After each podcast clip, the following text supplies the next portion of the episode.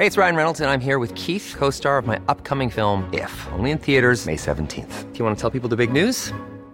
All right, I'll do it. Sign up now and you'll get unlimited for $15 a month in six months of Paramount Plus Essential Plan on us. Mintmobile.com slash switch. Upfront payment of $45 equivalent to $15 per month. Unlimited over 40 gigabytes per month. Face lower speeds. Videos at 480p. Active Mint customers by 531.24 get six months of Paramount Plus Essential Plan. Auto renews after six months. Offer ends May 31st, 2024. Separate Paramount Plus registration required. Terms and conditions apply if rated PG. Tarde a tarde, lo que necesitas saber de forma ligera, con un tono accesible. Solórzano, el referente informativo.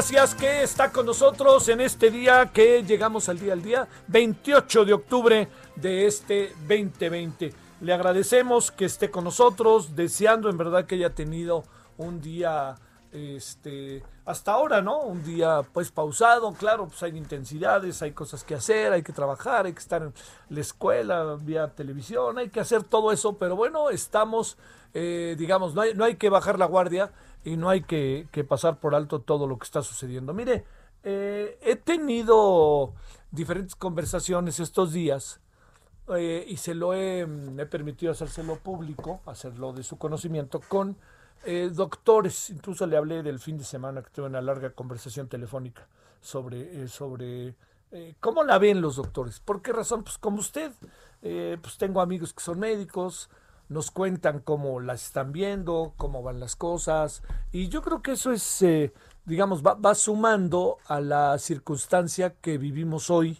en nuestro, en nuestro país. La, la vive el mundo, ¿no? Y el mundo está entre la espada y la pared, pero sí le diría yo que lo primero que hay que decir es que pues lo que importa es cómo lo vivimos nosotros, ¿no? Pues ahora le echémonos para adelante, veamos qué es lo que pasa. Lo que le cuento, lo que le quiero contar en relación a todo esto es que hay una hay una digamos hay, hay, hay un consenso respecto como a, varios temas, ¿no? Respe- de salud. Uno de los temas importantes de consenso tiene que ver con que eh, no, no se ha podido atacar del todo el problema del coronavirus, se ha atacado, ¿no? Pero digamos ha habido muchas limitantes, lo cual todos lo sabemos, algunas de ellas propias de una estrategia organizativa, otras propias de la infraestructura y otras propias del fenómeno mismo, ¿no? O sea, el COVID-19, cómo nos ataca, este, qué tanto sabemos de él, todas estas cosas. Luego, ese es uno de los temas que sale más. Le voy a tratar de hacer un resumen que, que lo he venido ahí como este, trabajando y que me he permitido este, allá en La Razón eh, hablar de él. Eh, lo segundo que, que, va quedando con suficiente claridad es que el tema que tiene que ver con, eh, digamos, la, la, la, la- forma en que ha abordado eh, la autoridad de salud del gobierno la pandemia ha generado en muchas ocasiones, eh, se lo digo, muchas, digamos, para, para decirlo claro, muchas, eh, eh, mu- muchas controversias. Yo creo que, que pa- partir, por ejemplo, de que el gobierno lo ha hecho bien, lo ha hecho mal, etcétera, es algo que por supuesto tenemos que debatir y discutir. Pero lo más importante es lo que tenemos. Y yo creo que en ese sentido hay una parte del gobierno que se tiene que reconocer. Por ejemplo, hay algunas cosas eh, que me parecen necesarias. Una de ellas muy de poner en la mesa. Una de ellas, ¿sabe cuál? Que me parece sumamente importante. Tiene que ver con la transparencia con la que se ha actuado. No quiere decir que, que, los números que tengamos pues sean lo que algunos especialistas este, tienen, pero ha habido un ejercicio, eh, me parece genuino, de diariamente informarnos exactamente qué es lo que, lo que está pasando. Ese es un ejercicio importante. Luego también yo creo que hay otra parte que a lo mejor hemos perdido de vista, que es cómo el gobierno ha logrado esta transición de hospitales a hospitales COVID, ¿no? Para el coronavirus, para atender el coronavirus.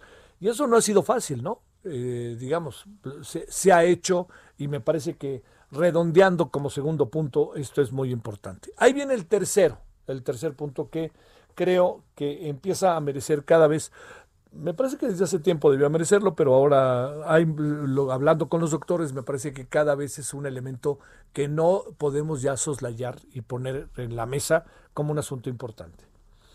La estrategia inicial fue una de las formas de medir el desarrollo de la pandemia es, está en las camas ocupadas. ¿Qué quiere decir? Si yo, por ejemplo, voy a un hospital y tengo en ese hospital 50 camas, pero nomás tengo 10 ocupadas, eso me da una, eso da un indicador de lo que está pasando. Pero ese indicador no puede ser visto únicamente, únicamente como están mejorando las cosas. Tiene una cantidad de variantes colaterales eh, interminables.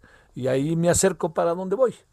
Resulta que no necesariamente no ir a los hospitales, a pesar de que uno esté contagiado, es un indicador favorable para decir que estamos eh, controlando el asunto. ¿Por qué?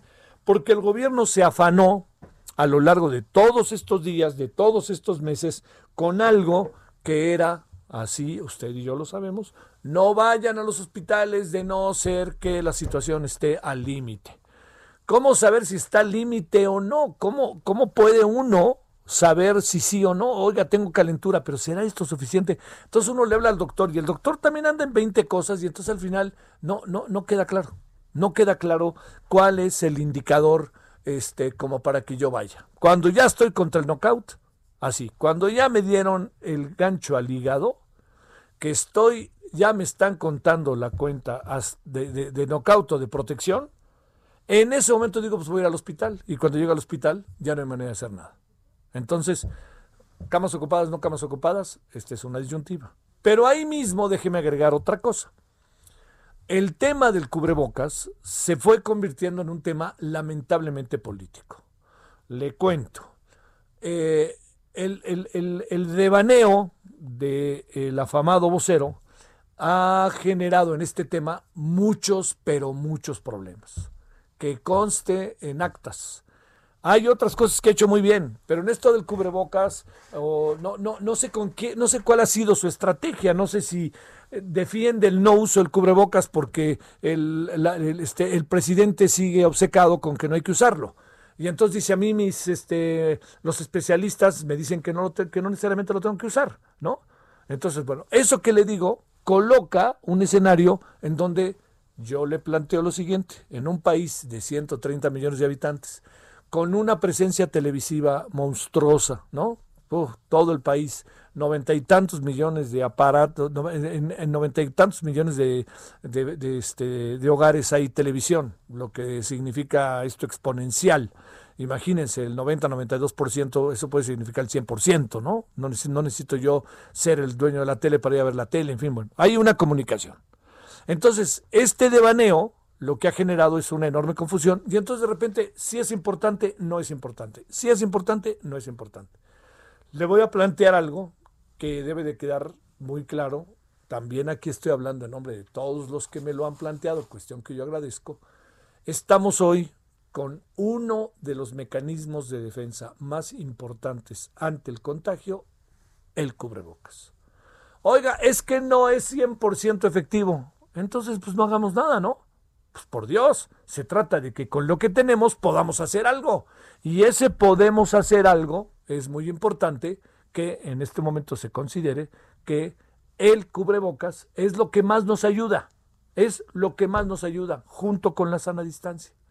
Entonces, junto con no asistir a un lugar o otro lugar, en fin, bueno, incluso si uno tiene que asistir, el cubrebocas sigue sirviendo. No, no es lo idóneo, que quede claro. Bueno, todo esto se lo planteo porque estamos ante, yo insisto que el personaje del año va a acabar siendo el cubrebocas si la revista Time, que difícilmente escucha este noticiario, me hace caso. Bueno, pasamos al cuarto punto. Y este es, este es a donde quería su servidor llegar y ojalá lo lleve con bien, con razones y motivos. ¿Cuántas personas usted cree que hayan podido morir a lo largo del desarrollo de la pandemia que no tengan coronavirus o que no hayan tenido coronavirus? Ahí le va.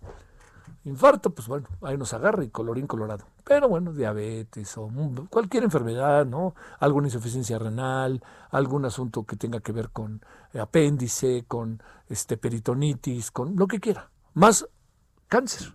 Yo traigo mi enfermedad y voy caminando por la vida con mi enfermedad, pero yo no quiero ir por ningún motivo al hospital.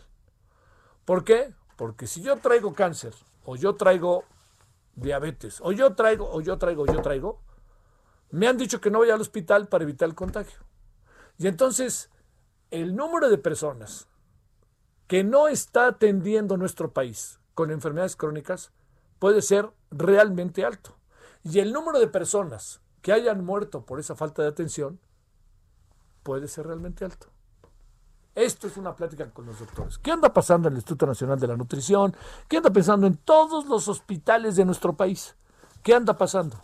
Los enfermos, los que estaban enfermos antes del coronavirus, han ido a tratarse, los han tratado, no los han tratado, hay un inventario, ¿qué ha pasado? Entonces, el subregistro que tenemos de personas enfermas de coronavirus va a crecer, pero el registro de personas fallecidas, el registro de personas fallecidas por enfermedades que no necesariamente son el coronavirus, va a crecer en comparación con otros momentos de, de, la vida del país porque están desatendidos, porque les han dicho que no vayan a los hospitales y porque acaban muriéndose en su casa. Este es un asuntazo, ¿eh? un asuntazo, eh, son los otros muertos. ¿No? No, la gente, este, usted y yo lo sabemos, la gente se muere de coronavirus, pero se muere de muchas otras cosas todavía. El coronavirus no tiene el monopolio de la muerte. Entonces, esto yo creo que no ha sido suficientemente tratado por el gobierno porque el gobierno está en coronavirus, en coronavirus, y la gente le dice, no vengas a los hospitales, y si yo tengo una enfermedad, y no, no venga, no se voy a contagiar, y entonces la persona que tiene una enfermedad dice, híjole, de la mañana acá, voy yo al hospital y resulta que llego, me están diciendo que no vaya porque me contagio, entonces a lo que tengo, agrégale el coronavirus, ahí te ves, ¿no? Y resulta que al final acaba muriéndose en su cama. Ojo con esto, ¿eh? Yo creo que esto es un asunto que yo sé que es viejo, ¿eh? O sea, viejo en el tiempo de lo que hemos vivido pero por favor, ¿eh? Hay, eh, podemos estar ante un drama mayúsculo, brutal, tan fuerte que podría estar colocando una tasa de fallecimientos altísima.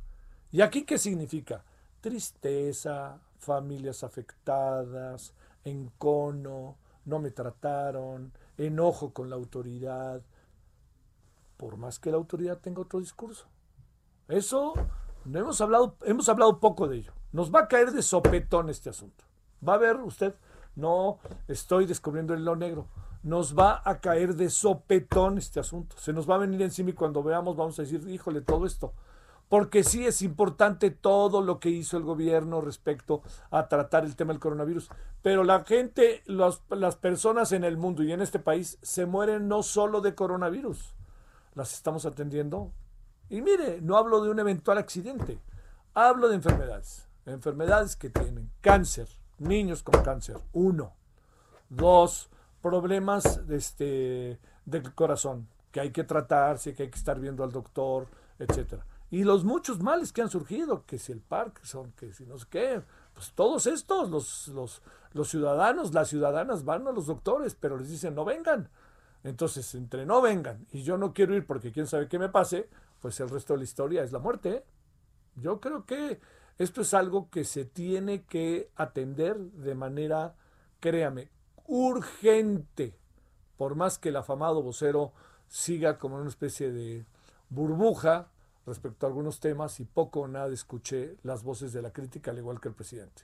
Bueno, eso es lo que le cuento el día de hoy como una preocupación que crece, que crece. ¿eh? Bueno, vámonos a las 16 con 14 en la hora del centro. Tenemos, eh, tenemos varios asuntos. tenemos varios asuntos el día de hoy para atender. A ver, uno, uno más, creí que vamos a entrar a una llamada, pero ya me dicen que no la tienen. Este, eh, un, asunto más para, para revisar este día.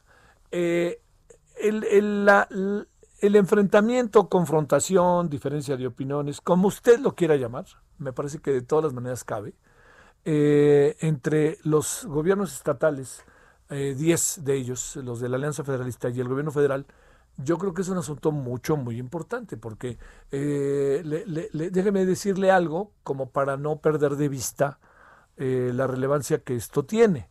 Eh, hoy decía el, hoy decía el señor, eh, ¿cómo decía el señor Arturo Herrera, el secretario de Hacienda?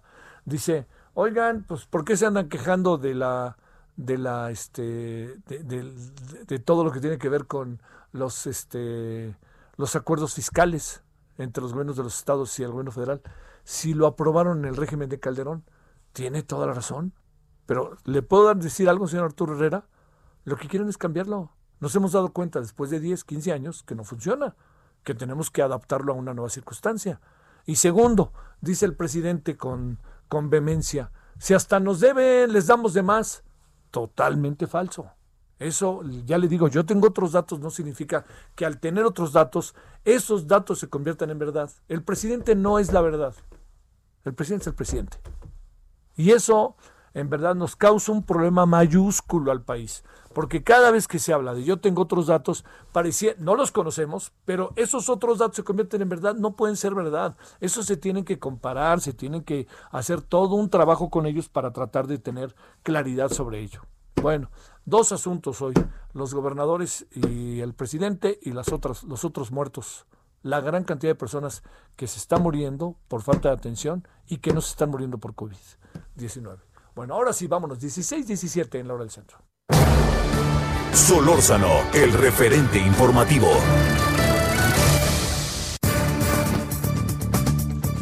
Bueno, le queremos agradecer a Roberto Blancarte, historiador y científico social, especializado en religión, laicidad y democracia, y que además se encuentra al otro lado del mundo. Entonces, este, ya es muy tarde y le agradecemos que esté con nosotros. Roberto, ¿cómo has estado? Muy buenas noches para ti, buenas tardes desde acá. Buenas noches, ¿cómo estás? Buenas tardes.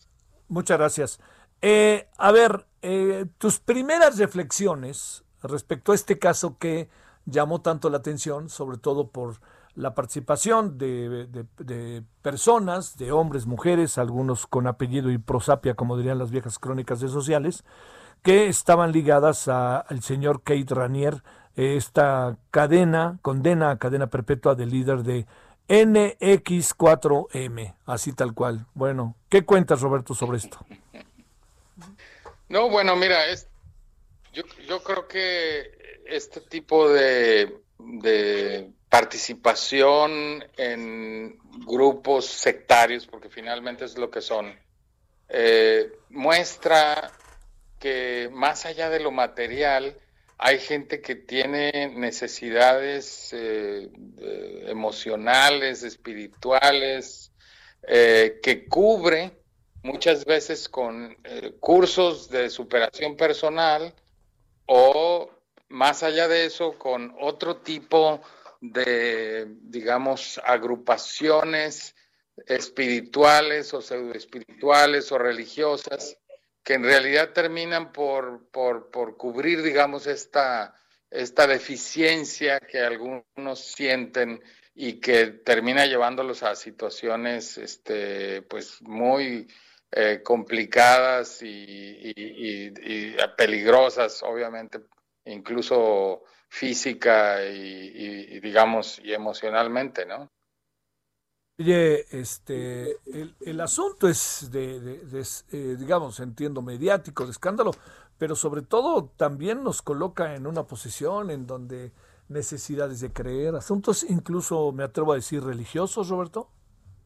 Así es, bueno, es que digamos en el sentido más amplio de, la noción de religión, eh, eh, definida la religión como eh, aquella cree, aquellas creencias que nos permiten vivir como sociedad y reproducirnos alrededor de algún ideal en el cual compartimos emociones de manera colectiva. Esta sería una definición muy al estilo de Emil Durkheim, eh, uno de los fundadores de la sociología y de la sociología de la religión, que precisamente nos explicaba eh, la religión como algo muy amplio que está destinada a, digamos, a, generar formas de cohesión eh, social, ¿no? Entonces, sí, ciertamente nos lleva a ese terreno, ¿no? Y a, digamos, a este tipo de agrupaciones en donde la gente, por lo visto, complementa algo en sus vidas que no, que no tiene, ¿no? Esto que es muy fuerte. Ahora, eh, te dice algo que al parecer las personas, en el caso mexicano, ligadas a este grupo del señor Ranier, eh, sean personas bajo una condición económica favorable, bajo eh, incluso pues el más mencionado, ¿no? El, el hijo del expresidente eh, Salinas, el caso de la gente Reforma. Eh, ¿algo, ¿Algo nos dice sobre eso o, qué interpretamos, Roberto? Sí, bueno, nos dice que, que no nada más la religión muchas veces se piensa que es una, digamos, que es un complemento o un alimento para aquellos que no tienen otra, otra cosa y a los pobres y los marginados que andan buscando eh, explicaciones para su vida.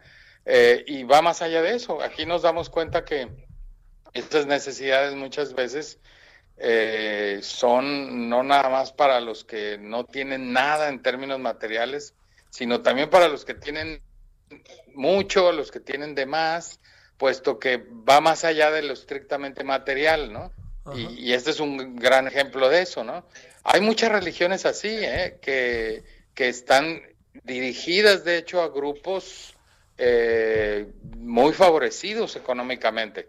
Eh, por ejemplo, la, la, famosa secta del templo solar, que hace algunos años terminó con un, con un suicidio colectivo, eh, o que no se sabe todavía si fue suicidio o fue asesinato masivo, eh, eh, que estaba en Suiza y en la que había personas desde directores de empresas hasta directores de orquesta, digamos, gente que en principio, pues este, no, no, uno no piensa que estarían en ese tipo de grupos, y sin embargo estaban ahí en un lugar como Suiza, eh, gente totalmente acomodada y que sin embargo en búsqueda de respuestas que por lo visto no tuvieron en otro lado, ¿no? Sí, sí. Oye. Ahora acá lo interesante, lo interesante es cómo se mezcla esta cosa de las personal, que, que, es también como una especie de nueva salida en la que, eh, mira, te, cuento que tengo un alumno que, eh, ecuatoriano, pero que está en la UNAM, que está haciendo un trabajo sobre, sobre algo muy parecido, sobre cómo en los grupos evangélicos también hay un acercamiento a estas líneas y a estas búsquedas de superación personal que mezclan cosas religiosas con cosas que no son tan religiosas. Eh, o sea que es una cosa que está, digamos, eh, eh, pululando en, muchas sociedades, muchas sociedades modernas o posmodernas, en donde la gente está en esas, en ese tipo de búsquedas, ¿no? Sí. Y las, la, superación personal está en el centro de, de, digamos, de muchas búsquedas de este tipo en la modernidad, ¿no? Roberto Blancarte, te mando un gran saludo y saludos allá. Buenas noches. Buenas noches, con gusto, un abrazo. Hasta luego para ti, muchas gracias. Bueno, ahí tiene usted esta otra parte de ver las cosas. Cadena perpetua para el señor este, Ranier y algunos dicen que es poco. Digo, es un decir, ¿no? No, no pienso en la pena de muerte, sino dicen para todas las cosas que hizo y cómo engañó y, Y luego también yo le diría, a ver, pues son mayores de 18 años, 20 años, y algunos de ellos son hijos de personajes que han tenido eh, no solamente el, en términos de, no solamente han tenido ante ellos la facilidad del estudio, la facilidad económica, el privilegio, sino también quisiera pensarla, pues era el pensamiento, ¿no? Y del debate y de las cosas, yo supongo. Pero bueno. Bueno, vámonos a una pausa. Hay otras cosas el día de hoy. Vamos a hablar de cómo le fue al señor Durazo. ¿Qué balance hacemos? Ya que se fue y ni adiós dijo. El referente informativo regresa luego de una pausa. Estamos de regreso con el referente informativo.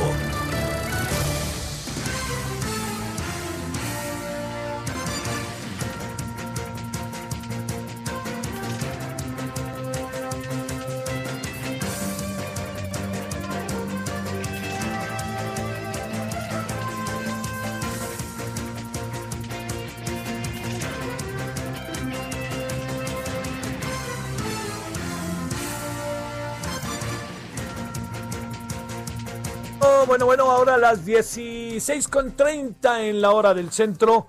Eh, ¿Qué pensar de esta, pues, eh, del, del, señor Keith Ranier? La verdad, después de lo que nos dijo eh, Roberto Blancarte, bueno, sigamos escuchando otros temas, además de este.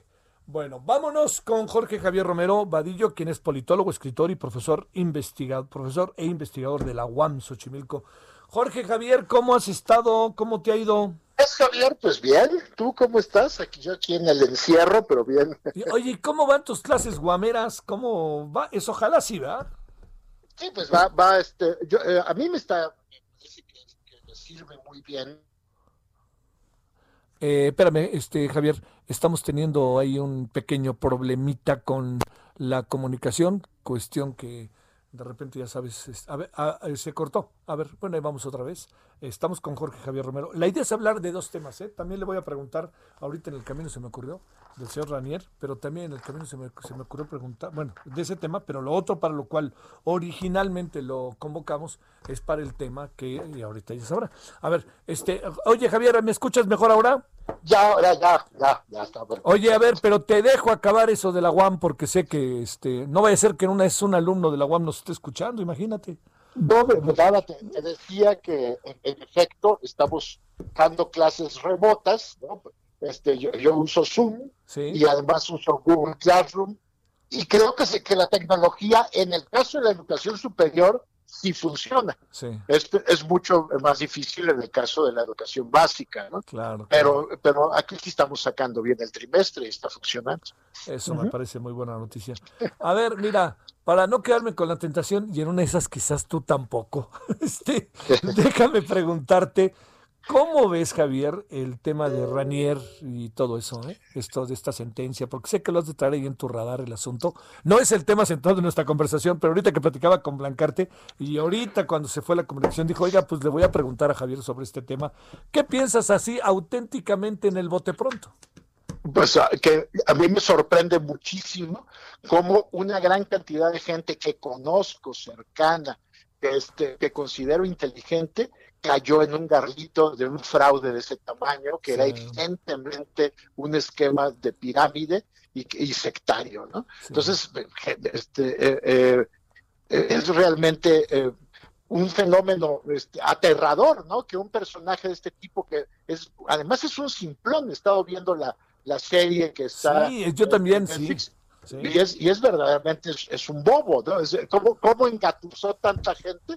Es un asunto que tiene, que, que merece muchísimo estudio, ¿no? Sí. Y por supuesto, bueno, pues este es el típico caso de sectario que utiliza su poder para conseguir para conseguir dominio sexual, ¿no? Sí. Este, conocemos muchos casos de esos a, a lo largo de la historia. A lo largo Eh, de la pero que pero que tanta gente que este con buen nivel este con buena formación buen nivel académico haya caído en eso es verdaderamente sorprendente Sorprendente. No lo califiquemos, nomás digamos sorprendente, ¿verdad?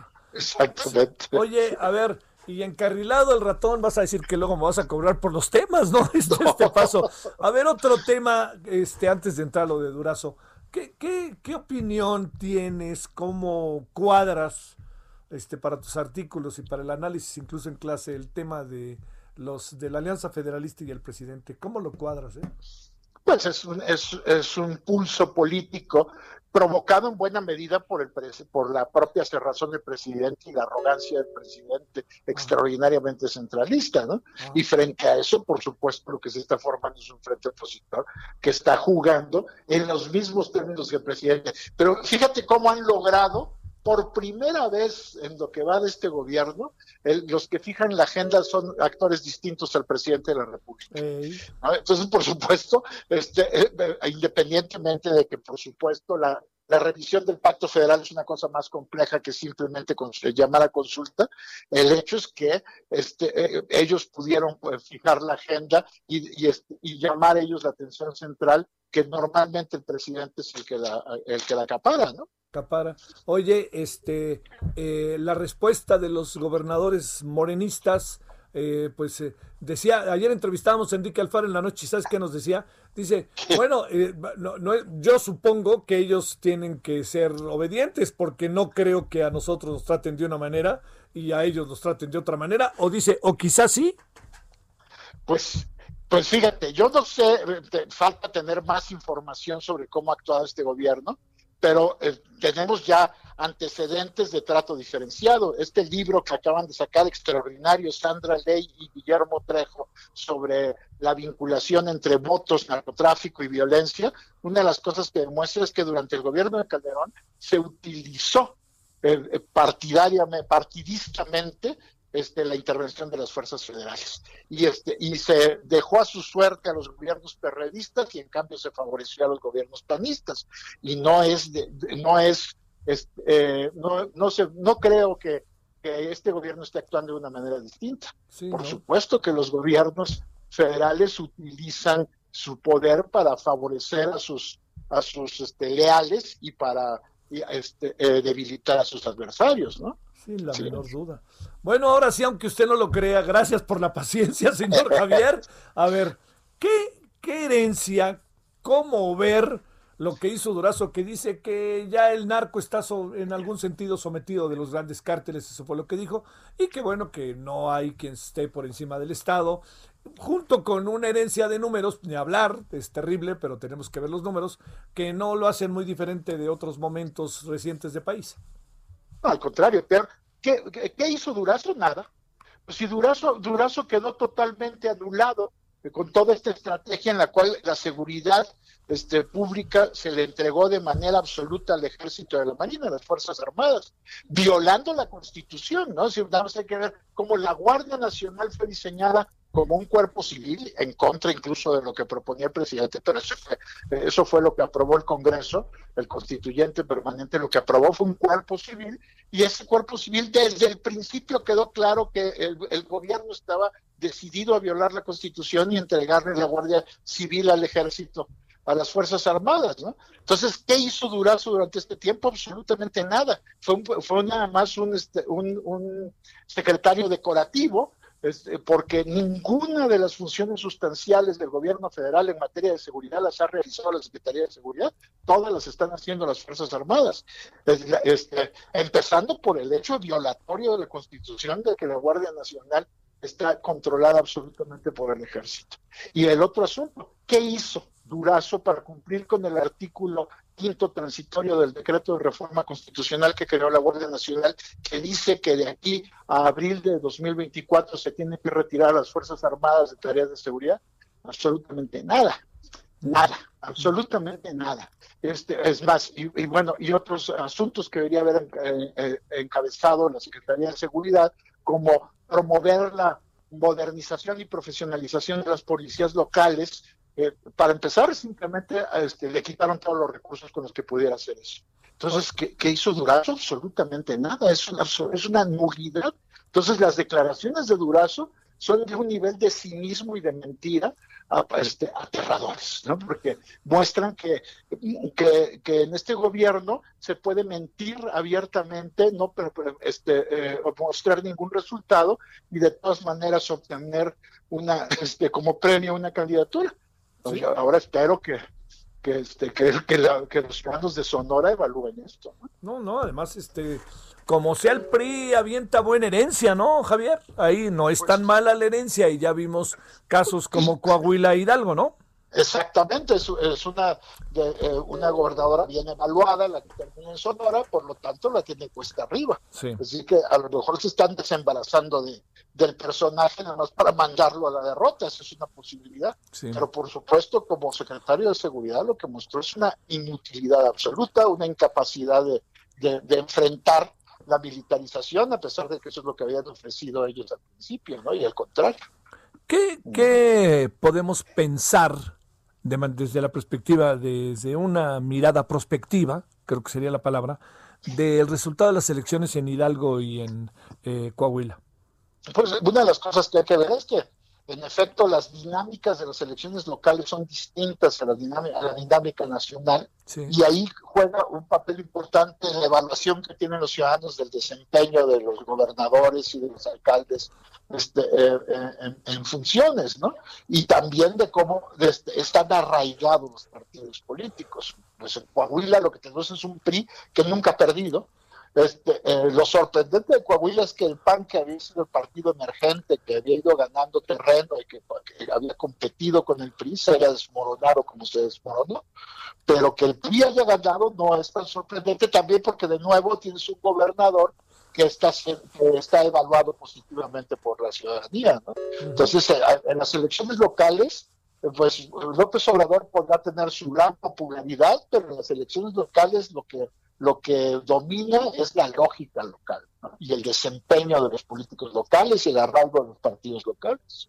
Da la, da la impresión, Javier, que los gobernadores de Morena, excepción de Claudia Sheinbaum, andan como en la montaña rusa y otros de plano andan en el último lugar como Cuauhtémoc Blanco y en algún sentido hay más o menos, por ejemplo, se acerca el de Puebla y en otros el de Veracruz también de repente se acerca un poco para los la tabla baja, porque creo que el de en el caso concreto de Tabasco, pues hay hay mucho empuje también del López Obrador, hay un hay un imaginario colectivo constante del López Obrador ahí, ¿no?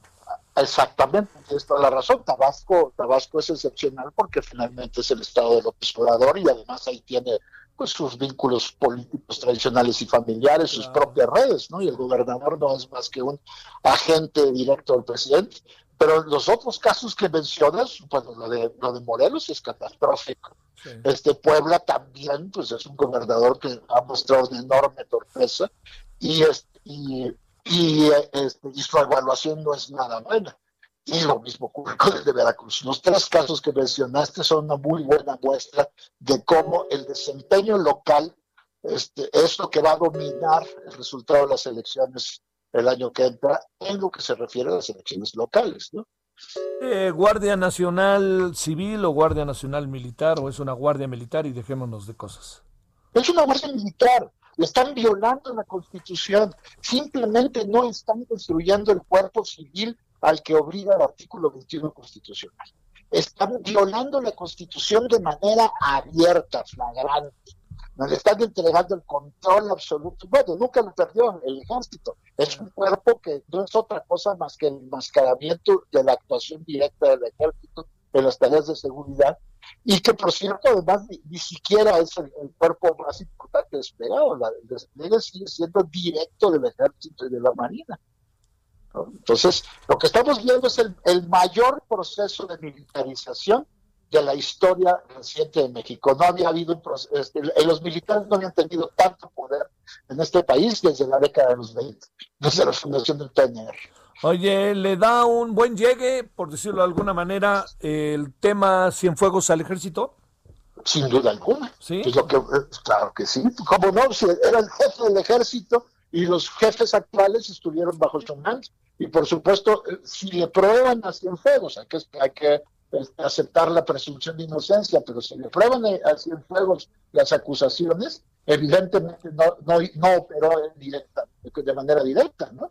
Lo hizo a través de sus subordinados, y esos subordinados son los que eligen el ejército hoy. Y el ejército es un cuerpo. Y pero una de las cosas que hay que entender es que tenemos un mito sobre el ejército en México creado por la desinformación que en este país existió sobre sus actividades desde 1946, cuando se, que, se estableció este pacto de silencio sobre la actuación del ejército. Pero el ejército es una parte sustancial del, del Estado mexicano que tenemos, del maltrecho Estado mexicano. Y este maltrecho Estado mexicano ha sido tradicionalmente un Estado que redujo la violencia vendiendo protecciones particulares y negociando la desobediencia de la ley. Y el ejército fue el principal agente que hizo eso. Entonces siempre ha sido así el ejército. Por eso eh, lo que hemos visto además desde que eh, en la época de Calderón comenzó este proceso de, despliegue ya generalizado de las Fuerzas Armadas para sustituir los viejos mecanismos de reducción de la violencia de las redes de clientelas del PRI, lo que, lo que hemos visto es que son terriblemente ineficientes para hacer la tarea, porque eh, eh, la violencia no ha disminuido, al contrario, ha ido en aumento constante, como lo decía. Y por el otro lado, este, han sido ineficientes y por el otro lado, eh, han desmantelado lo poco de Estado civil que había, lo han ido sustituyendo ellos, y, y ahora lo que tenemos es un Estado en ruinas, totalmente militarizado, pero que eso no reduce ni la corrupción ni, vuelve más eficaz la seguridad pública, ni reduce la violencia. Híjole, ese sí es un asunto. Oye, a ver, ya para, para cerrar, este Javier, y agradeciéndote en verdad eh, hoy que estés con nosotros, eh, Javier, Jorge Javier Romero, déjame plantearte, el, el, el, eh, no hay estrategia todavía de la cual podamos nosotros sustentar la posibilidad de una transformación real en términos de la seguridad en el país. ¿No la alcanzas a ver todavía? No la hay, no existe. Este gobierno no la tiene, su única estrategia es la militarización. Ah. Y la estrategia que sabemos que es la que se tiene que hacer es construir el Estado civil que, se, que, que, no ha existido, un Estado profesional, con cuerpos de policía profesionales, capacitados y sobre todo que rindan cuentas, que le rindan cuentas a la sociedad, que tengan, que tengan contralorías sociales, que sea evaluable su actuación es decir, tenemos que fundar la, seguridad en evidencia. Y, lo, y, y, lo, en cambio lo que tenemos es opacidad, arbitrariedad y militarización. ¿Y cuál va a ser el resultado? Un fracaso. Si sigues haciendo lo mismo, tu resultado va a seguir haciendo lo mismo. Y este gobierno no está haciendo nada distinto respecto a lo que se hizo antes, desde la época de Calderón, durante los gobiernos de Calderón y Peña. Usar al ejército para sustituir la necesidad de construir un Estado civil. Mm. Bueno, este, nos alcanzará el futuro, ¿eh? eh pues nos alcanzará el futuro, ¿no? Ya nos alcanzó, ¿no? Sí, ya nos alcanzó. Pues que tenemos, tenemos una, una tasa de homicidios, fíjate, en 2007 la tasa de homicidios era de 8 por cada 100 mil habitantes, era casi de país desarrollado. Ahorita tenemos una tasa de arriba de 30, de 30 homicidios por cada 100.000 habitantes, que es una tasa que México no tenía desde la década de los 50. habíamos logrado bajar la, violencia en este país desde la, desde la década de los 40 empezó a bajar, pero sobre todo a partir de los 50 y muy de manera muy marcada en la horrenda era neoliberal, como lo dice este, este López Obrador, ¿no? Este, en eso, a partir de 89 todavía fue más este, marcada la bajada de la violencia hasta 2007. De 2007 para acá, lo único que hemos visto, con alguna caída, pero ha sido un aumento constante de, la, de la, tasa de homicidios y, y, que nos ha llevado a retroceder 60 años. Te mando un gran saludo, Jorge Javier Romero. Javier, qué gusto saludarte, como siempre. Muchas gracias. Eh, politólogo, escritor, profesor investigador allá de la Universidad Autónoma Metropolitana en su plantel Xochimilco. 16:48 en la hora del centro. Solórzano, el referente informativo.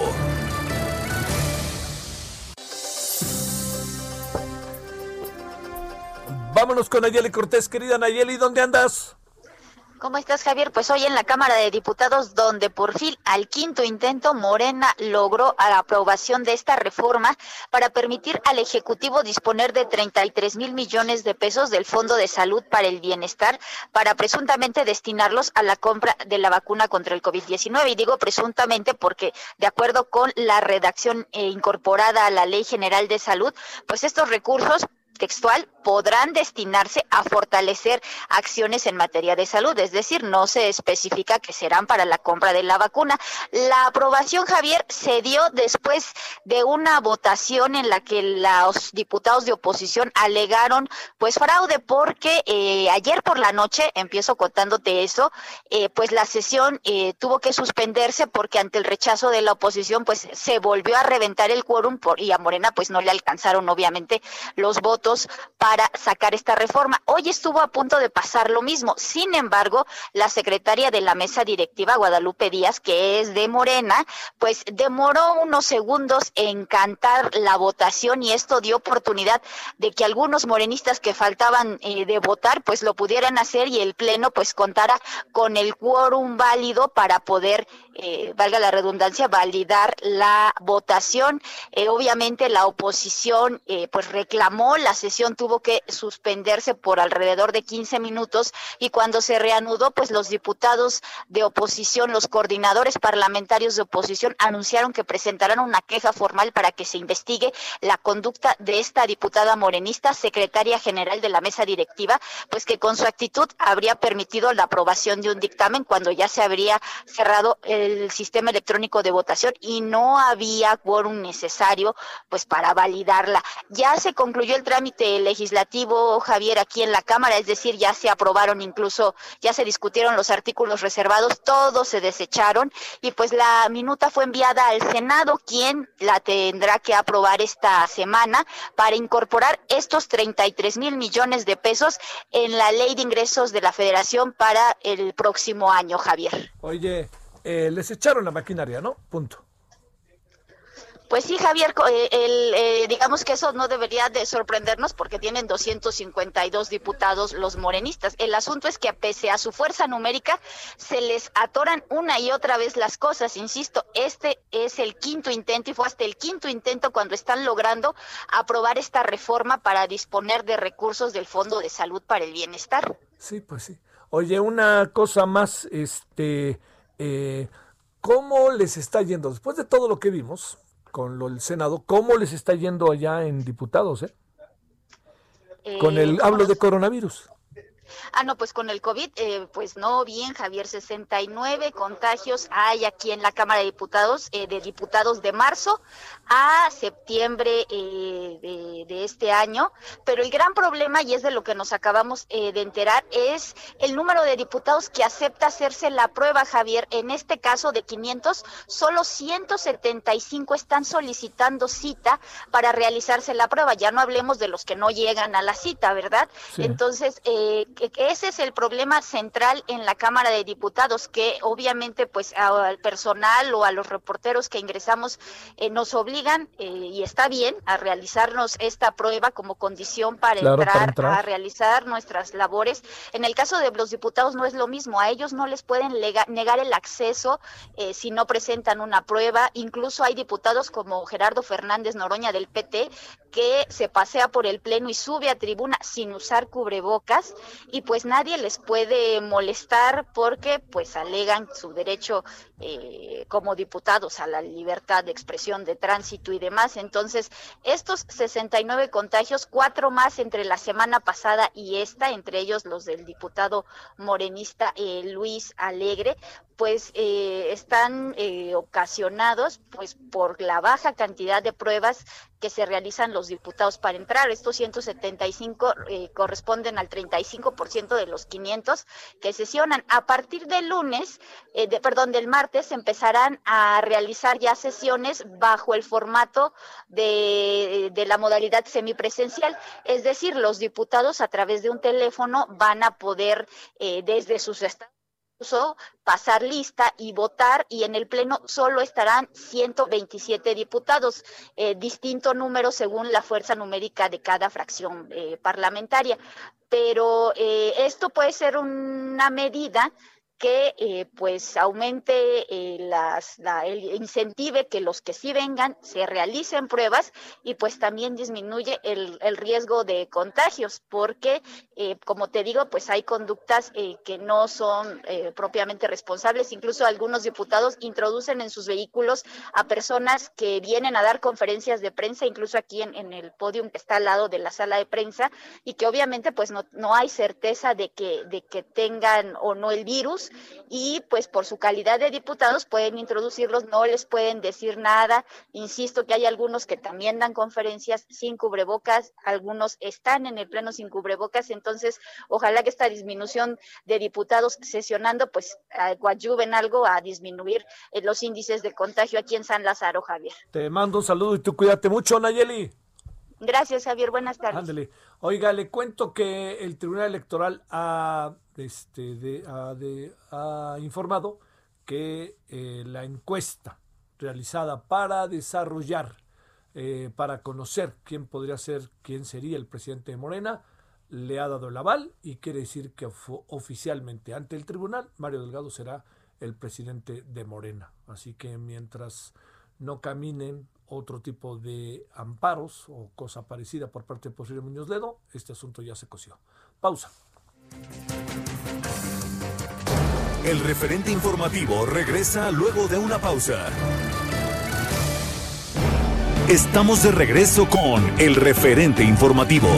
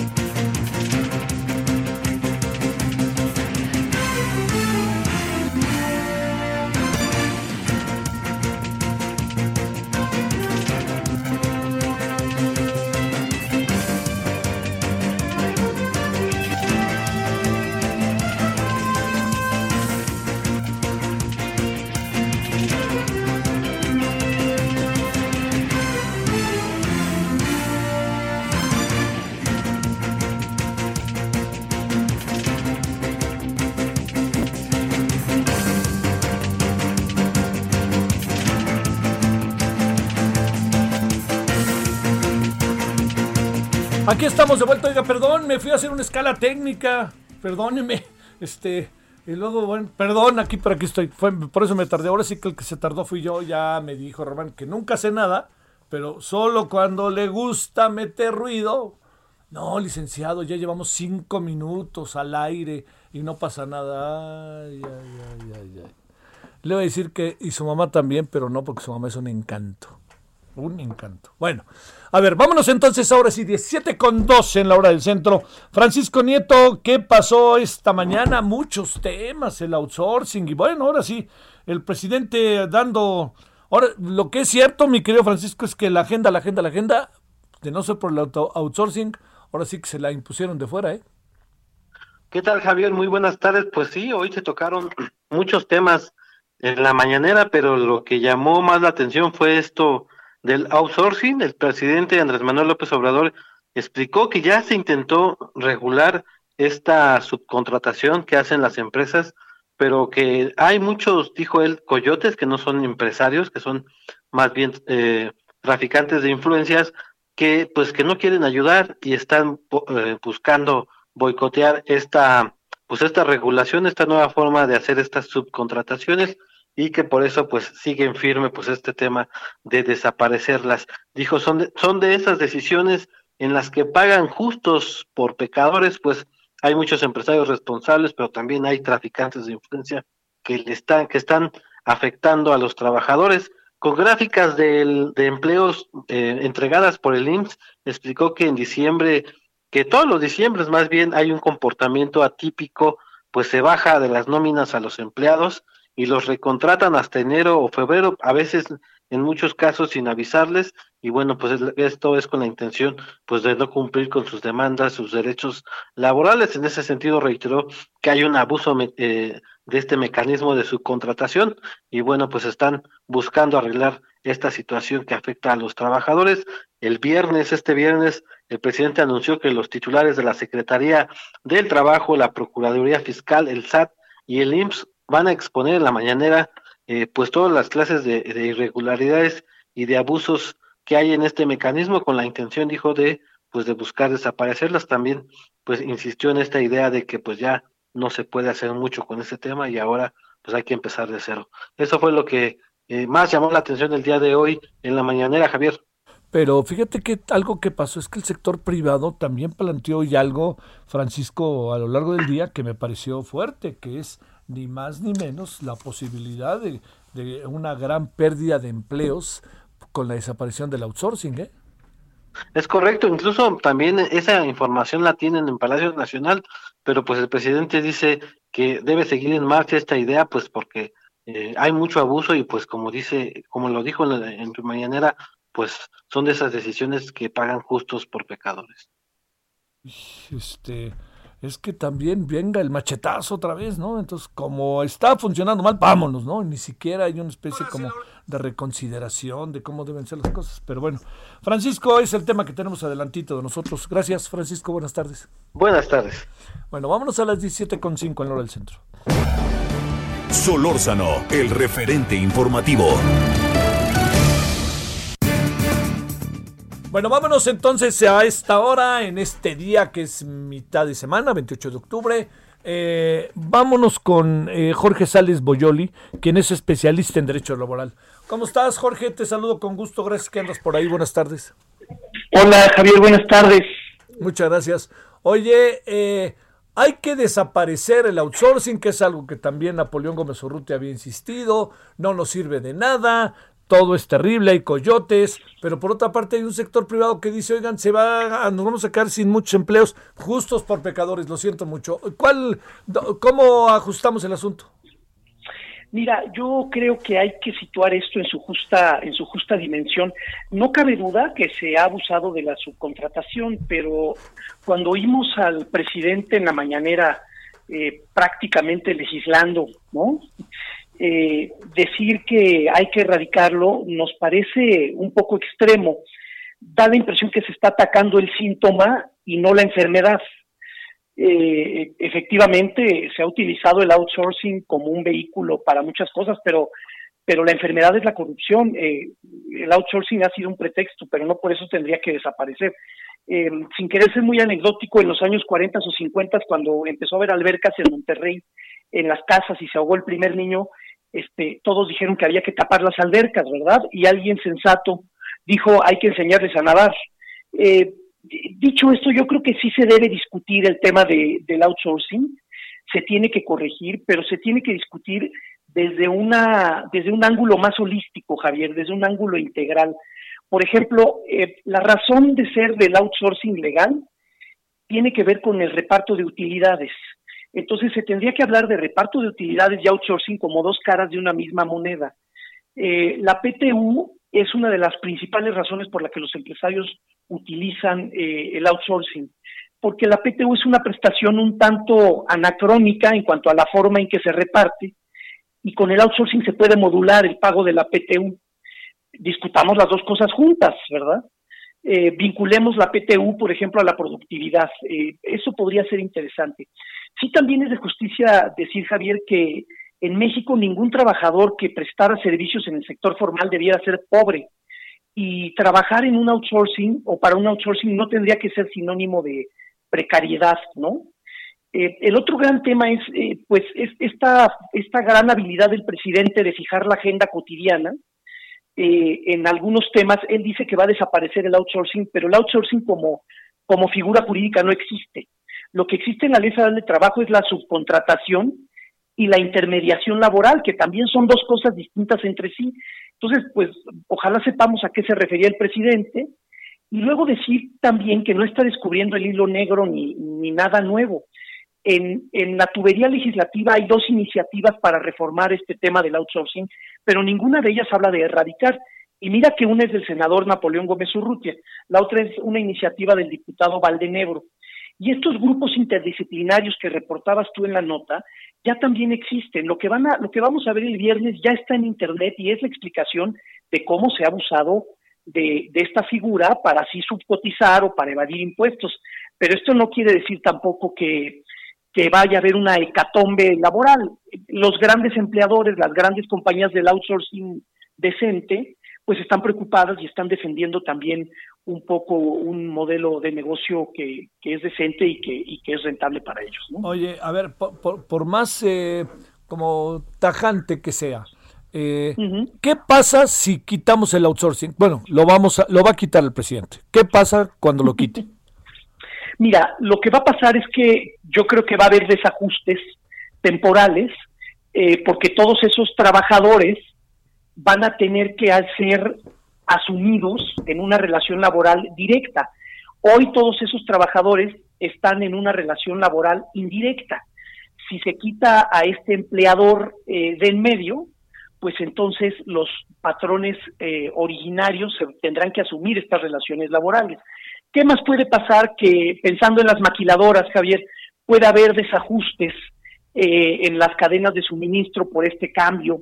Eh, yo la verdad es que creo que este escenario de es que se van a perder muchos empleos, este, habría que verlo con ciertas reservas. Se estima que hay 5 millones de trabajadores eh, subcontratados en outsourcing y la población eh, ocupada en México, según los últimos datos del INEGI, son 50 millones. Eh, creo que también habría que mirar el tema de manera integral y revisar, por ejemplo, cuántas personas hay afiliadas al IMSS, qué tamaño tiene la informalidad en México, este, que es más del 53% de la población económicamente activa que está en la informalidad, que no tiene IMSS y no tiene nada, ¿no? Este, creo que habría que repensar otras figuras alrededor de la subcontratación, porque estamos atacando solo una pequeña parte del mercado laboral sí es cierto que ha habido abusos, que hay factureras detrás, que hay subcotización, que hay evasión, tampoco lo vamos a negar. Así como el presidente tiene esta capacidad de fijar la agenda, también tiene la capacidad de captar estas inquietudes sociales de muchos trabajadores que se llevan grandes sorpresas cuando van al seguro social y resulta pues que cotizan con un salario mínimo y les pagan el dinero por fuera y eh, en fin, creo creo que lo que se tiene que hacer es regular mejor e inspeccionarlo mejor y este y para eso no se necesita una nueva ley. Me parece que podríamos pensar en otras prioridades antes de este tema. ¿Tienes una idea, Jorge, cuántas personas podrán estar siendo contratadas en México por outsourcing? Sí, eh, según los datos que hay eh, disponibles públicos, son más o menos 5 millones de personas. Te decía yo que tenemos en la población ocupada, que se mide la ocupación y no del desempleo, que es una cosa casi simpática, pero la población ocupada es de 50.4 millones. Y en el Seguro Social hay 19 millones de personas afiliadas. Entonces, eh, sí, sí este, este, es el tamaño del universo y creo que también conviene dimensionar para saber si vale la pena que estemos gastando esta energía en este sector del mercado laboral. Si hay que atacar la enfermedad, que es la evasión fiscal y que son las factureras, sí, pero, pero el outsourcing, la subcontratación es un síntoma, no es la enfermedad, Javier. Oye, a ver, vamos a suponer, Jorge eh, Sales, que ya está, ya, punto, colorín colorado, esta historia se ha acabado y resulta que ya tenemos, no hay outsourcing. ¿Qué va a pasar con los trabajadores?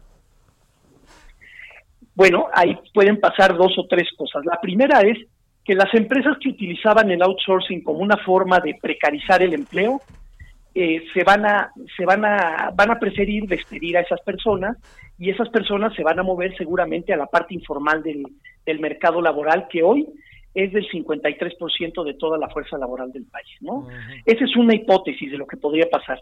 La otra es que haya un gran cambio de conciencia y de hipoteca social y entonces todos esos empleos, eh, suponiendo que algunos de esos son precarios, se formalicen y que el empleador que en vez de contratar directamente trabajadores, este, usaba un outsourcing, diga, yo me quedo con los trabajadores y ahora sí todos vamos a, a, transitar por esta, por esta alternativa, ¿no?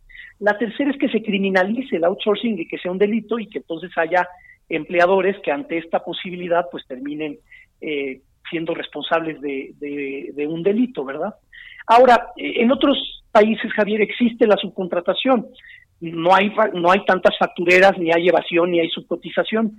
Eh, yo, yo creo que tampoco lo podemos este, satanizar y decir como, como se dice por ahí que es un incentivo perverso. Sí se ha abusado y trabajar en un outsourcing no debe ser sinónimo ni de precariedad ni de vulnerabilidad. Tenemos que repensar el mundo del trabajo y esta es solo una partecita de todo este nuevo mundo que estamos enfrentando en el, en el derecho laboral, Javier. O sea, Jorge, tú propones, debatamos el outsourcing, pero no lo desaparezcamos.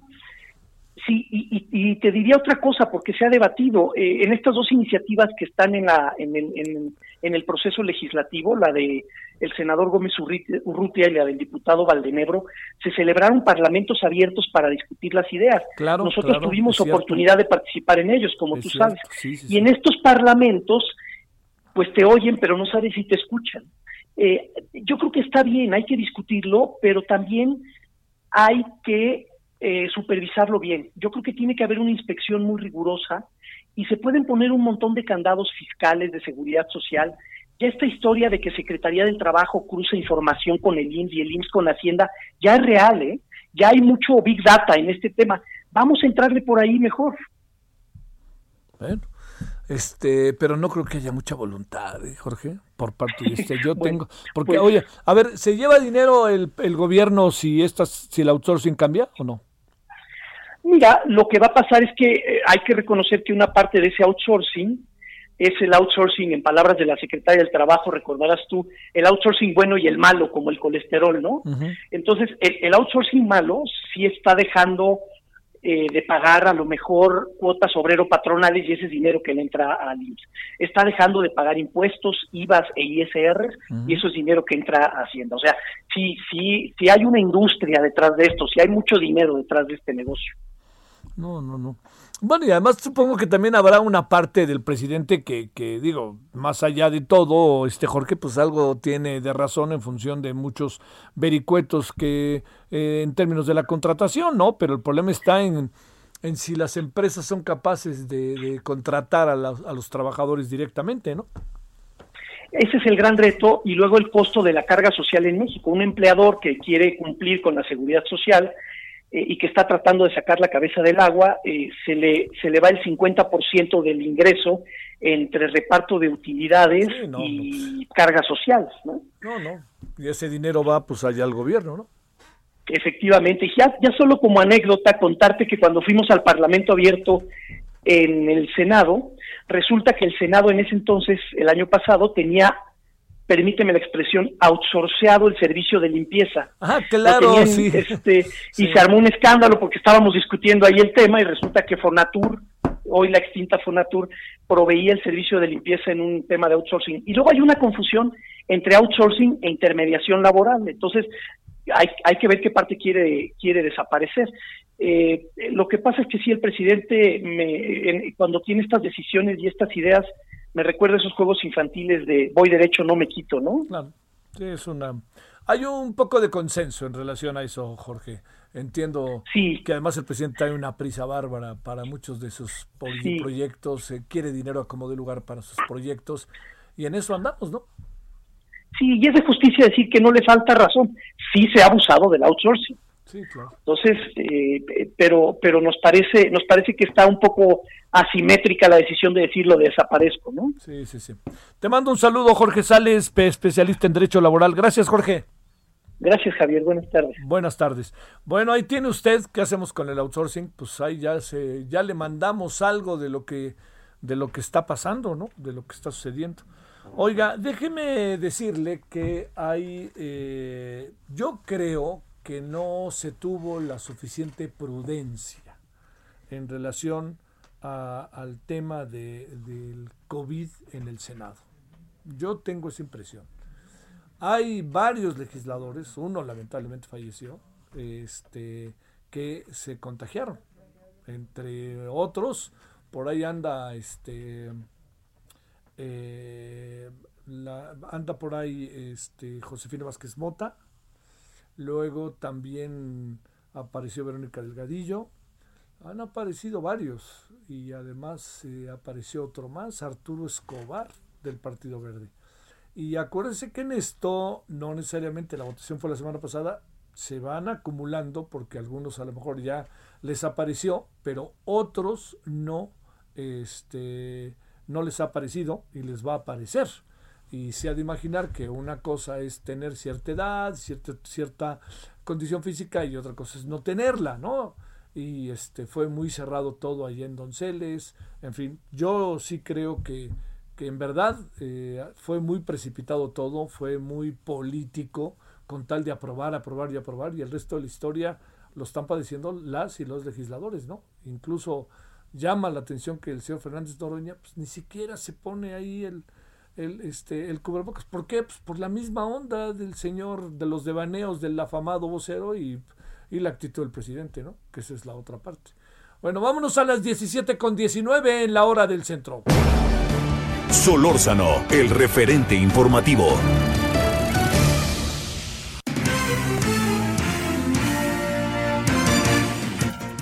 Misael Zavala hablando del Senado, como dicen, hablando del rey de Roma y el que se asoma. Venga de ahí, mi querido Misael. Buenas tardes, Javier. Buenas tardes al auditorio. Como bien lo comentas, a pesar de estos contagios que se han dado en el Senado de la República, hoy se realizó una sesión ordinaria donde estuvieron presentes al menos 100 senadores de la República y bueno, con el voto de Morena y sus aliados, el Senado consumó las reformas para que la Secretaría de Marina controle los puertos y aduanas marítimas del país, por lo que se quita esa facultad a la Secretaría de Comunicaciones y Transportes. Eh, las bancadas del PAN, del PRI, de Movimiento Ciudadano sumaron 26 votos en contra, pero bueno, Javier, fueron avasallados por 70 votos de senadores de Morena, del PT, del PES y del Verde, y donde también se incluyó el Partido eh, de la Revolución Democrática también aprobó esta ley eh, y bueno, los cambios pasan al Ejecutivo Federal para su publicación en el diario oficial de la Federación. Morena mantuvo el argumento del gobierno federal sobre que la Marina tendrá una mejor administración de los puertos y aduanas marítimas debido al control que ha ejercido la delincuencia y el tráfico de estupefacientes a través de este sector. No obstante, eh, durante el debate, Javier, la oposición rechazó la reforma de diversas leyes debido a que acusaron que con ello pues eh, se continúa con la militarización del país y bueno, el senador independiente Emilio Álvarez y Casa dijo que la reforma presentada pues es un error de forma y de fondo, dado que se está configurando decisiones de corte autoritario, así lo dijo el senador independiente, con un modelo de concentración de atribuciones y poderes a las instituciones armadas del país. Javier, es así como, bueno, eh, hoy se consumó pues ya este asunto del control de la Marina a los puertos eh, del país. O sea, paso a pasito vamos a una no militarización, pero sí a, una, a un proceso militar en este honorable país. Ya el ejército se encarga de todo lo que se encarga, hasta construir aeropuertos, y ahora la Marina se encarga de los puertos, lo cual, si nos acordamos, Misael, fue uno de los motivos por los cuales en el fondo acabó renunciando Javier Jiménez Espío, ¿eh? Sí, efectivamente, y también el senador panista fue el, eh, Damián, Cepeda, perdón, eh, resaltó esta situación. Dice, eh, bueno, él expuso que se está definiendo el rumbo del país, es decir, pues si se convierte en un régimen militar o se mantiene el régimen civil, porque como bien lo comentas, pues ya el ejército eh, tiene la administración de varios asuntos que eran de carácter civil, como el comercio, la construcción, los aeropuertos y otras actividades que se describen como el panista lo, lo, lo dijo en la Constitución para las autoridades militares, Javier. Así es la información. Oye, y aprobado el presupuesto, ¿no? lo que corresponde a al el paquete económico, más bien. Sí, hoy por la mañana el Senado también, eh, en comisiones, en las comisiones de Hacienda y Crédito Público, así como la Comisión de Estudios Legislativos Segunda, pues avaló ya sin cambios la miscelánea fiscal y la ley de ingresos de la Federación, donde se incluyen pues eh, temas polémicos como disposiciones como grabar eh, con cámaras a los contribuyentes y también el amago con bloqueo a las aplicaciones si no pagan el 100% de, del IVA y del ISR. Estas comisiones eh, pues avalaron esta situación con nueve votos a favor y seis en contra, eh, es decir, el paquete económico 2021, por lo que mañana se estará discutiendo ya en el Pleno para su votación y se eh, cabe resaltar que, bueno, Ahora las sesiones durarán cinco horas, pero mañana veremos si esta sesión dura cinco horas, porque como es costumbre cada año, la ley de ingresos y la, la miscelánea fiscal, pues eh, llevan un debate casi de toda la madrugada, Javier. Oye, lo que me parece, en verdad, para cerrar rápidamente, Michelle, que se acabe el tiempo, eh, de muy, pero en verdad muy delicado es eh, que no tuvieron el cuidado suficiente. ¿eh? Allá en Donceles, no, en este, en, la vieja casona no tuvieron el cuidado suficiente. ¿eh? No sé, hay varios enfermos en la batalla. ¿eh? Sí, sí, sí. Y hoy, por ejemplo, en la sesión duró exactamente cinco horas. los senadores estaban alargando la discusión porque se esperaban los nombramientos de dos consejeros del INAI y así como el presidente, el consejero presidente del Instituto Federal de Telecomunicaciones, pero ya dieron las cinco horas y dijeron, bueno, ahí queda porque ya es un acuerdo de que eh, esta situación eh, del COVID no les permite sesionar más de cinco horas. Fue uno de los acuerdos y también cada uno de los senadores entró con su eh, con su papeleta de negativo de COVID-19. Te mando un saludo, Misael, muy buenas tardes. Gracias, Javier, gracias a la auditorio. Gracias. Bueno, vamos a la pausa. Antes de ello le cuento. A ver, hoy en la noche vamos a tener una mesa sobre la Ciudad de México, el paquete económico, el presupuesto. Vamos a tener también una mirada sobre la herencia que hemos eh, llamado la herencia del señor Durazo. Y vamos a tener también en el estudio a Lila, Lila internacionalista, para hablar cada vez más cerca ¿no? del martes que entra, que vienen las elecciones allá en la Unión Americana. Entonces, puede estar interesante el asunto, ¿no? Este, digamos, me refiero, son personajes interesantes, temas y toda la información del día, no lo olviden. El referente informativo regresa luego de una pausa. Estamos de regreso con el referente informativo.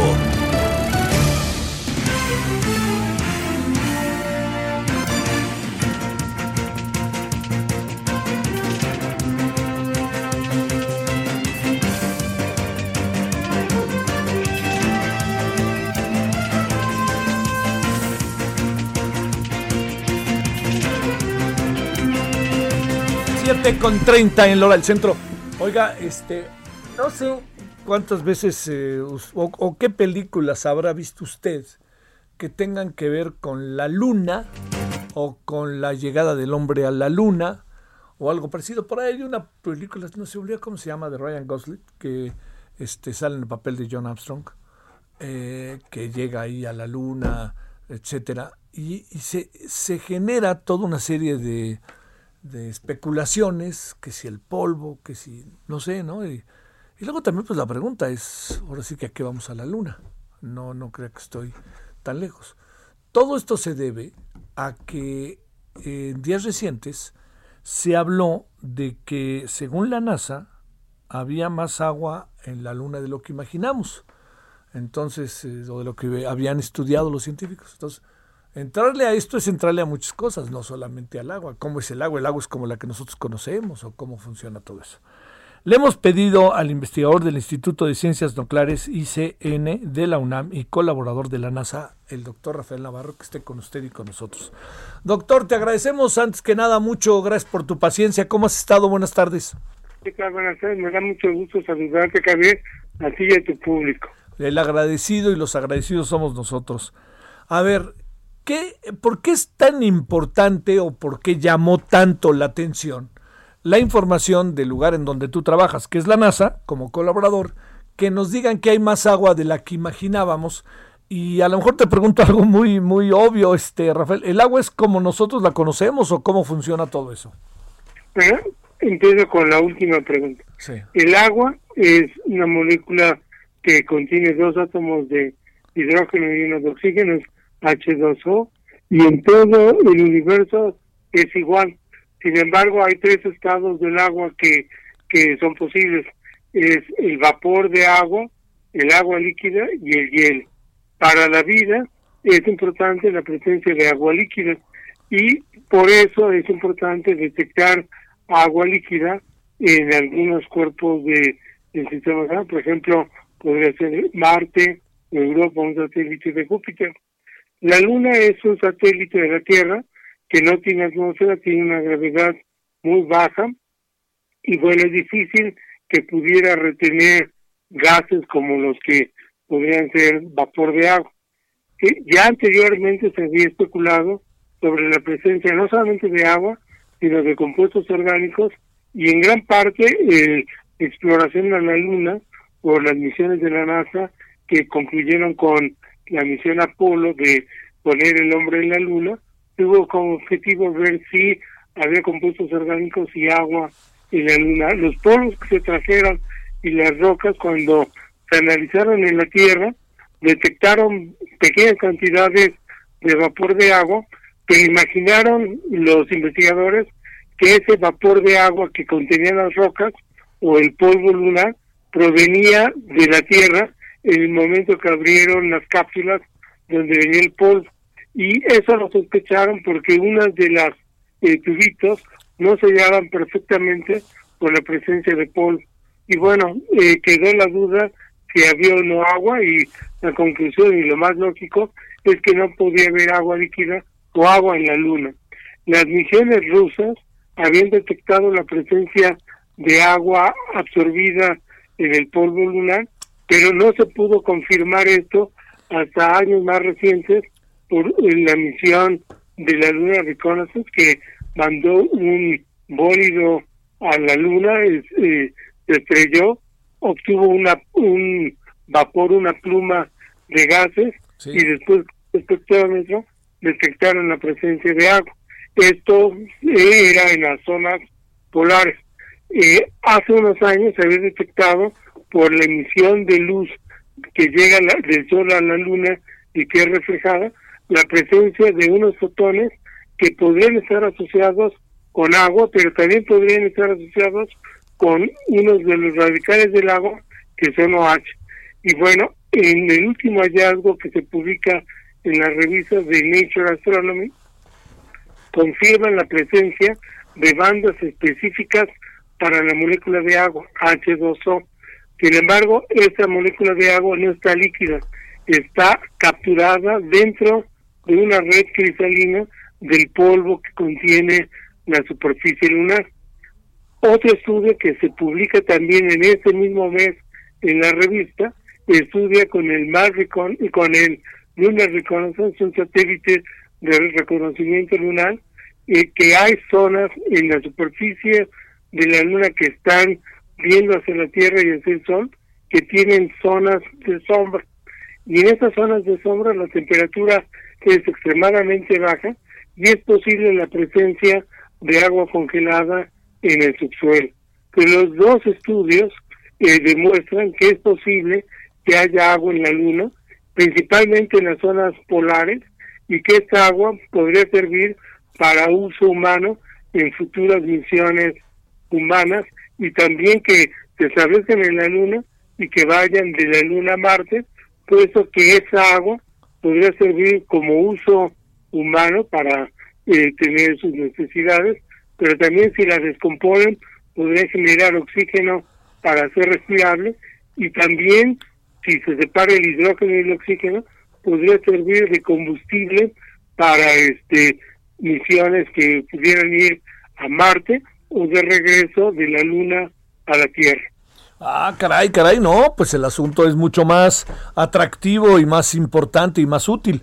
A ver, pero el, polvo de la luna, ¿cómo, ¿cómo, es, doctor? Es como, hay, nosotros, hay un polvo que nosotros en la Tierra conozcamos que pudiera ser similar, y el agua, ¿cómo se manifiesta en pequeñas eh, cuando no está en los polos, cuando no, está este, congelada, eh, se manifiesta de manera cristalina, es este, clara, es, eh, digamos, entiendo que es como la de la, la, de la Tierra, si está H2O, pero lo que me refiero es, está sobre, sobre pequeños lagos o sobre cómo, cómo, cómo las van ubicando en ese sentido.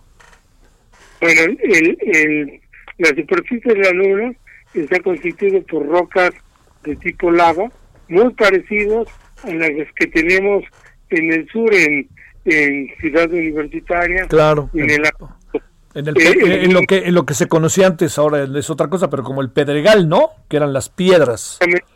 Esas son, y si moliéramos esas rocas, nos daría la estructura del polvo que estaríamos viendo en la luna, un polvo oscuro, eh, granuloso, y que en los cristales, cristales de, silicatos y de magnesio y otros componentes, dentro de su estructura estarían las moléculas de agua.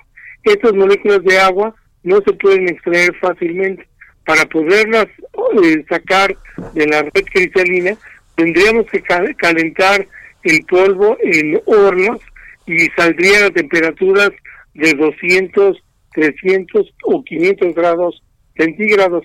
De hecho, esto es lo que hace el robot Curiosity del equipo que tenemos nosotros, el instrumento SAM, que coloca rocas de, de Marte en el interior de unos hornos, los calienta y libera volátiles, entre ellos el agua.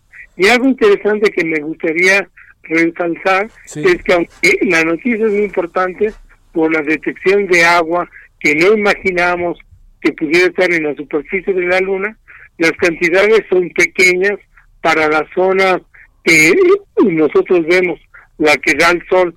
Eh, podemos decir que hay más agua en las arenas del desierto del Sahara Mira. que en la superficie de la Luna. Hablamos de cantidades de microgramos, muy pequeñísimas cantidades. No obstante, es una sorpresa porque la Luna es un componente pequeño, sin atmósfera, que uno no esperaría que tuviera agua. Ahora, la pregunta es, ¿cómo se forma esta agua? Ah, claro, claro. Claro, esta agua eh, proviene del viento solar. El sol, su componente principal es hidrógeno y está emitiendo un viento que contiene átomos de hidrógeno. Estos átomos de hidrógeno impactan con la superficie de la Luna, que tiene eh, minerales oxidados, por ejemplo, óxidos de silicio, y esa impactación de esos átomos produce radicales OH y moléculas del agua. Pero como no tiene atmósfera, sus temperaturas son altas o bajas, dependiendo si es de día o de noche, eh, se pierde. Solamente en zonas muy frías se puede capturar y, formar hielos. Y eso es lo que ha encontrado también estudios de la NASA, que en las zonas polares podría haber en el subsuelo y, en la superficie grandes cantidades de hielo de agua que podría ser utilizado para las misiones humanas del futuro. Mira, eso está bien. Oye, entonces no es cualquier cosa lo que conocimos hace pocos días, ¿no? No, no, es un descubrimiento muy importante, un descubrimiento que da pausa para lo que está ocurriendo ya ahorita con las misiones espaciales. Como tú sabes, yo llevo casi 20 años trabajando en el robot Curiosity. Este robot sigue trabajando en Marte, pero ya va un robot en camino parecido, pero con otra instrumentación, que es el robot Perseverance, que va a llegar en febrero eh, del próximo año a la superficie de Marte.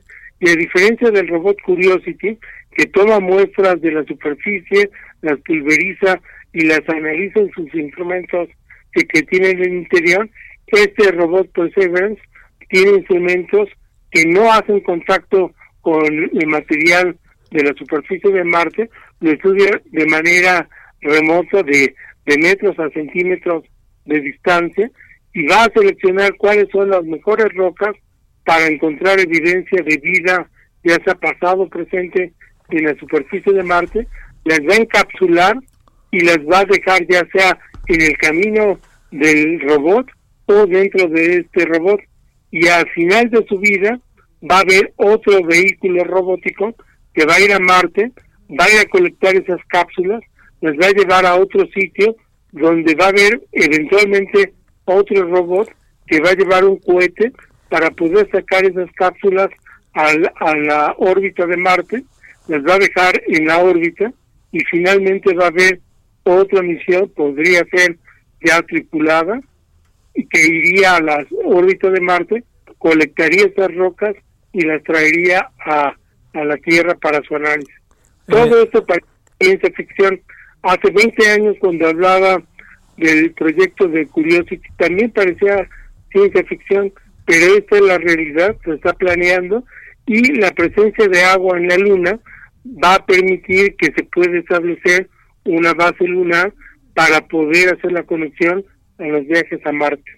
No, hombre, bueno. Oye, este doctor, eh, eh, la película esta de Marte en donde dejan ahí a, a un este astronauta, algo así, supongo que la viste, algo así es lo que es Marte.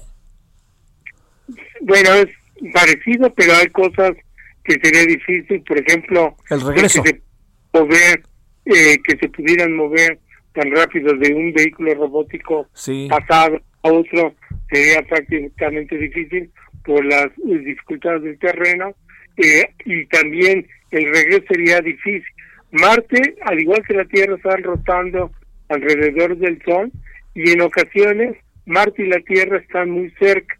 De hecho, hace unos meses estuvimos lo más cerca que pudimos estar con Marte y eso ocurre cada dos años porque eh, la Tierra tarda un año en dar la vuelta al Sol, Marte tarda dos años y en un año Marte puede estar del otro lado del Sol con respecto a nosotros y en dos años podremos estar cerca. Y para hacer misiones espaciales a Marte tiene que estar el planeta lo más cercano. Entonces, y eso ocurre cada dos años. Entonces, una misión que va a Marte tiene que esperar cuando se van a acercar los planetas, llega eh, la nave al planeta y para que pueda regresar esta nave a la Tierra, tienen que pasar otros dos años para que las misiones sean adecuadas. Estamos hablando que un viaje a Marte podría llevar cuatro años, más aparte del tiempo que se requiere estar en la superficie. Yo sé que lo que te voy a preguntar vas a decir cómo es posible, doctor, pero déjame plantearte, en el aquí y ahora, para nosotros, ¿por qué todo esto resulta importante, doctor Rafael Navarro? Pero esto es importante porque una de las preguntas que tiene el humano es por qué, cómo surgió el hombre, cómo surgió la vida en la Tierra y en el universo, y podemos hacer experimentos en los laboratorios para tratar de reconstruir el origen de la vida, pero otra manera es buscar fuera de la Tierra la presencia de una segunda génesis, y eso podría ser Marte.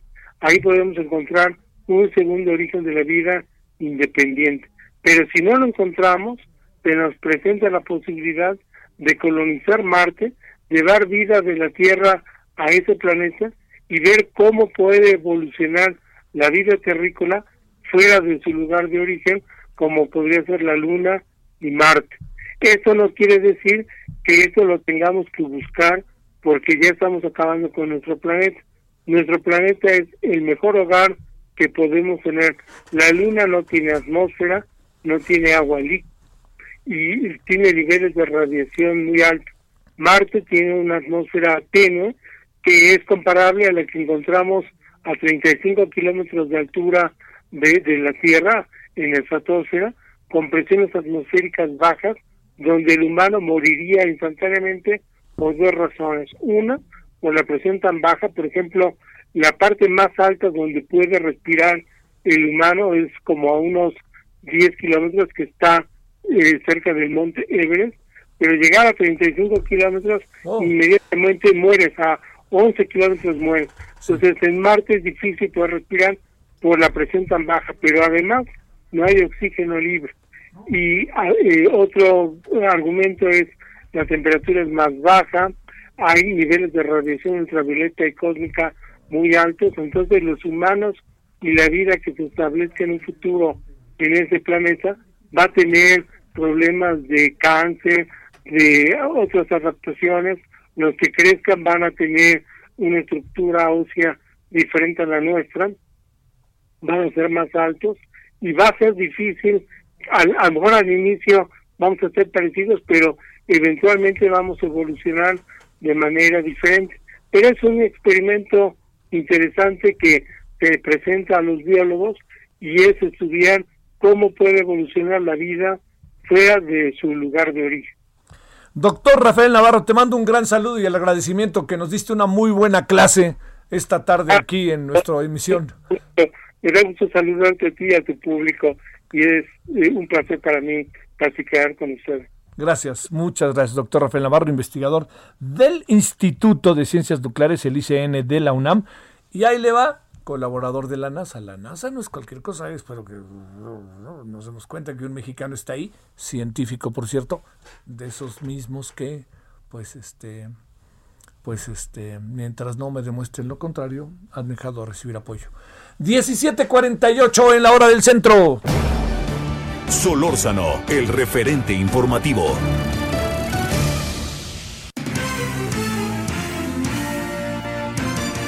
Vámonos de nuevo con Ayeli que tiene información de San Lázaro y cosas que están pasando, unos que se van y otros que regresan. Querida Nayeli, te saludo de nuevo. Hola nuevamente Javier, pues sí, como bien dices, regresa Alfonso Ramírez Cuellar, quien se desempeñaba como presidente interino de Morena. Hoy el Tribunal Electoral del Poder Judicial de la Federación pues ya validó el triunfo de Mario Delgado como presidente del partido y de Citlali Hernández como eh, secretaria general de Morena. Por tanto, esto significa pues que Ramírez Cuellar concluye con su encargo como líder del partido y pues de acuerdo con la comunicación que envió a la mesa directiva de la Cámara de Diputados se reincorpora a sus actividades como legislador. Eh, su reintegro a la Cámara de Diputados surte efectos desde hoy y él ha dicho que pues no le interesa volver a presidir eh, la Comisión de Presupuesto. Recordemos de que antes de que pidiera licencia él se encargaba eh, del liderato de esa comisión, no le interesa recuperarlo, dice que tampoco quiere de liderar la bancada, era uno de los nombres que sonaba para sustituir a Mario Delgado, va a regresar, dice, como un diputado más igual que Porfirio Muñoz Ledo, pues que sigue siendo diputado federal y que no resultó electo como dirigente de Morena, Javier. Oye, ¿te ha pasado información cerca, Nayeli, de que, bueno, va a regresar seguramente Porfirio, pero de que vaya a presentar algún tipo u otro tipo de, de, denuncia o de inconformidad respecto a la elección? Tengo la impresión de que ya no hay manera, como que ya eso se cerró, ¿no? Mira, sí presentó una impugnación ayer y lo raro es que el tribunal está validando el triunfo de Mario sin resolver eh, la impugnación de Porfirio Muñoz Ledo. La impugnación la presentó ayer, fue eh, turnada al magistrado Reyes Rodríguez. Se prevé que sea la próxima semana cuando la resuelva, pero pues se antoja difícil que el tribunal eh, se desdiga de lo, de, lo que está fallando hoy, que es ordenarle al INE inscribir como dirigentes formales y oficiales a Mario Delgado y a Citlali Hernández. Porfirio ha dicho en dos videos que ha difundido a través de sus redes sociales, pues que no reconoce el triunfo de Mario y será una suerte de presidente legítimo de Morena. Aquí en Cámara de Diputados tiene un grupo de 40 legisladores que son afines a él y pues que de hecho son quienes han estado demandando transparentar el gasto de la bancada Mario Delgado. Eh, Mario se irá eh, de, la Cámara de Diputados sin cumplir con, con esta demanda, que además es una obligación de acuerdo con el reglamento de la bancada aquí en la Cámara, ¿no? Entonces, este, pues seguramente seguirá Porfirio Muñoz Ledo con, con esa figura de, de, presidente legítimo que mucho nos recuerda al presidente López Obrador hace algunos años. Pero claro que sí. Nayeli, gracias, buenas tardes. Buenas tardes. Vámonos a las 17.51 en hora del centro. A ver, desde el San Lázaro nos vamos a la esquina de Insurgencia y Reforma, donde se encuentra el Senado. Misael Zavala. Javier, buenas tardes. Pues como bien eh, recordarás y hace unos momentos comentábamos, eh, tras esta polémica sesión que se dio el pasado martes, eh, este el martes de la semana pasada, perdón, eh, para aprobar los 109 fideicomisos en la antigua casona de Jicotencatl, pues eh, se comenzaron a aplicar pruebas eh, rápidas de, para detectar COVID a los senadores y trabajadores del Senado. De acuerdo con un corte hasta hoy, el Senado ha aplicado 80, 805 pruebas PCR, de las cuales 22 dieron positivas, entre ellas 19 empleados que no son legisladores y tres legisladores que han dado positivo a COVID después de esta sesión que se realizó en la antigua casona de Jicotencatl y pues cabe recordar que en esta en este salón de, esta antigua casona pues no hay una buena ventilación y había eh, alrededor de 150 personas entre empleados y legisladores cuando bueno la medida solamente eh, se, eh, se bueno se, se la Secretaría de Salud ha, dicho que, bueno, solamente podrían estar 60, eh, 60 legisladores en ese momento, pero bueno, eh, después de esto se aplicaron estas pruebas y bueno, han dado resultado eh, 805, después de 805 pruebas, tres senadores ya eh, contagiados de COVID-19, que es la senadora Josefina Vázquez Mota, la senadora eh, por el PRI Claudia Nayamota y un senador eh, morenista que no se ha dado a conocer hasta este momento porque bueno se ha guardado esta confidencialidad al interior de la bancada de Morena. Eh, también te quiero mencionar Javier, que hoy, tras el fallecimiento precisamente de Joel Molina a causa de COVID-19, el director de Canal 11, José Antonio Álvarez Lima, regresará a ocupar este escaño una vez que, eh, bueno, es propietario del cargo. Así lo informó el presidente de la Junta de Coordinación Política del Senado, Ricardo Monreal, quien detalló que Álvarez Lima deberá regresar a su escaño antes del 20 de noviembre. Y bueno, eh, Ricardo Monreal menciona pues que hoy habló con él y casi casi pues lo está obligando a regresar al Senado porque bueno, es necesario este escaño para Morena en las siguientes discusiones que se van a llevar a cabo en el Senado de la República, Javier. Pues clarines, mi querido Misael. Aquí era lo que quiere ser Álvarez Lima, ahora hay otras fuerzas que determinan su futuro inmediato. Muchas gracias, Misael, buenas tardes. Gracias, Javier, gracias al auditorio. Mire, algo que puede pasar, que podía pasar, yo creo que es un hecho que el señor Álvarez Lima regresa al Senado. Ojo, ¿quién se queda a dirigir el Canal 11? Que es del Politécnico, dependiente de la CEP no de CPR ni nada. Ojo con eso. Segundo asunto. Si no nombraran, si vamos a suponer que el señor Álvarez Lima dice, me quedo en el, en el Canal 11, entonces se queda vacía la curul. Tendrían que llevar efecto una elección extraordinaria. Y como andan las cosas, no va a ser que pierdan, ¿no? Y entonces dijeron, Nanay, lo regresan. Ahora la gran especulación es bajo qué criterio el presidente y el Politécnico van a decidir quién dirija ese maravilloso Canal 11 que merece mucho mejores cosas de las que andan pasando. Bueno, pásela bien, nos vemos a las 9 aquí, ya lo sabe. Adiós.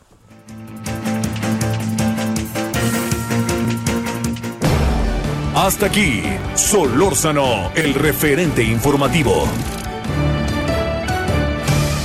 Heraldo Radio.